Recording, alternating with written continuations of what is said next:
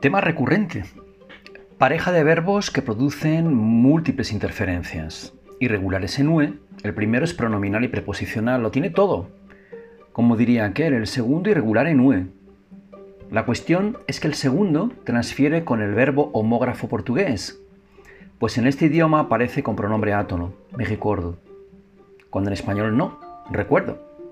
O acordarse de, me acuerdo de, te acuerdas de, se acuerda de.